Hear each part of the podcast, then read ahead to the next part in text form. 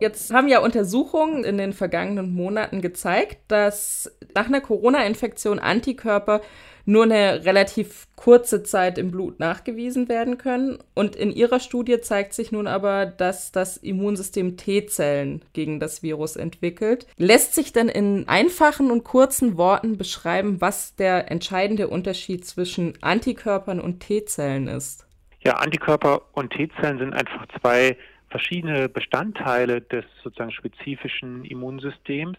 Und die T-Zellen funktionieren einfach so, dass sie nach einem Kontakt mit dem Virus sozusagen aktiviert werden ähm, und dann Botenstoffe ausschütten, die eben die Virusvermehrung hemmen und auch zum Beispiel infizierte Zellen, also in dem Fall in den Atemwegen, auch einzelne Zellen auch abtöten können. Und so ist die Funktion einfach sozusagen getrennt von der Antikörperantwort zu sehen.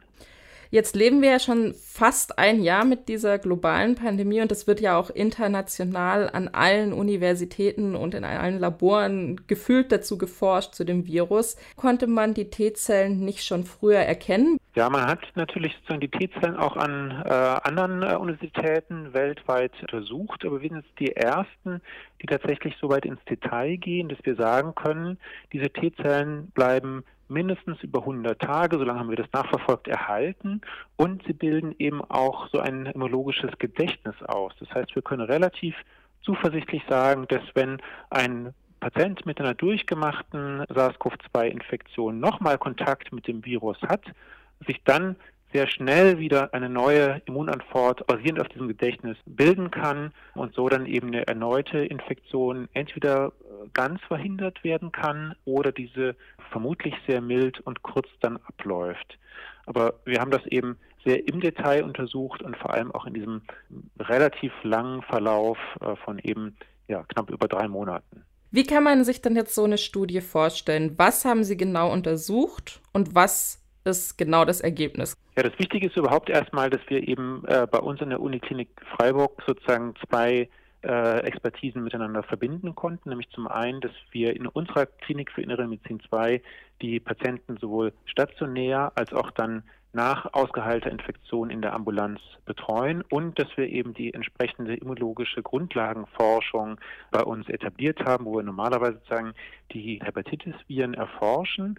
So konnten wir eben sowohl in der akuten Krankheitszeit als auch in der Zeit nach Ausheilung der Infektion die Patienten nachverfolgen. Wir haben ihnen Blut abgenommen, konnten daraus die Immunzellen und eben auch die T-Zellen isolieren und dann zeigen, dass die T-Zellen, die spezifisch für das Virus sind, erhalten bleiben und auch nach mehr als 100 Tagen gut auf eine erneute Stimulation durch Virusproteine reagieren können.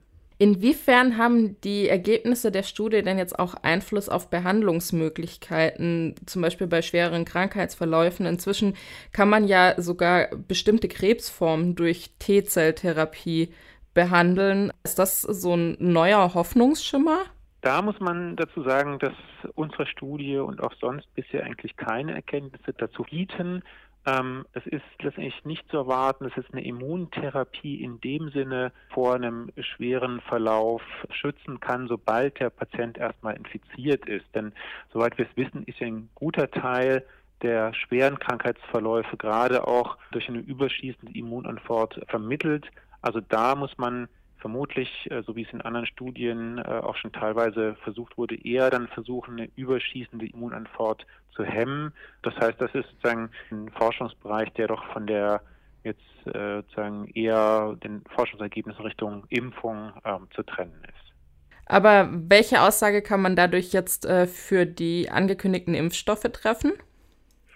Für die angekündigten Impfstoffe, die, die aktuell ja schon in auch fortgeschrittener Erprobung letztendlich sind, können wir sagen, dass vermutlich können diese Impfstoffe eine ähnliche Gedächtnisantwort hervorrufen wie eine durchgemachte Infektion.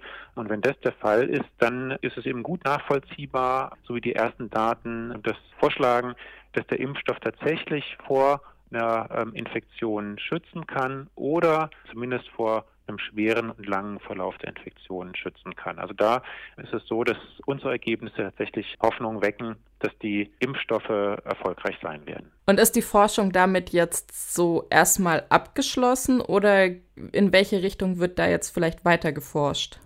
Also sicherlich wird die Forschung weitergehen, gerade dann, wenn die Impfstoffe tatsächlich verfügbar sind, um dann zu verstehen, ob alle Patienten durch diese Impfung geschützt sind, welche eventuell noch nicht geschützt sind, was man da an dem Impfstoff optimieren kann zum Beispiel.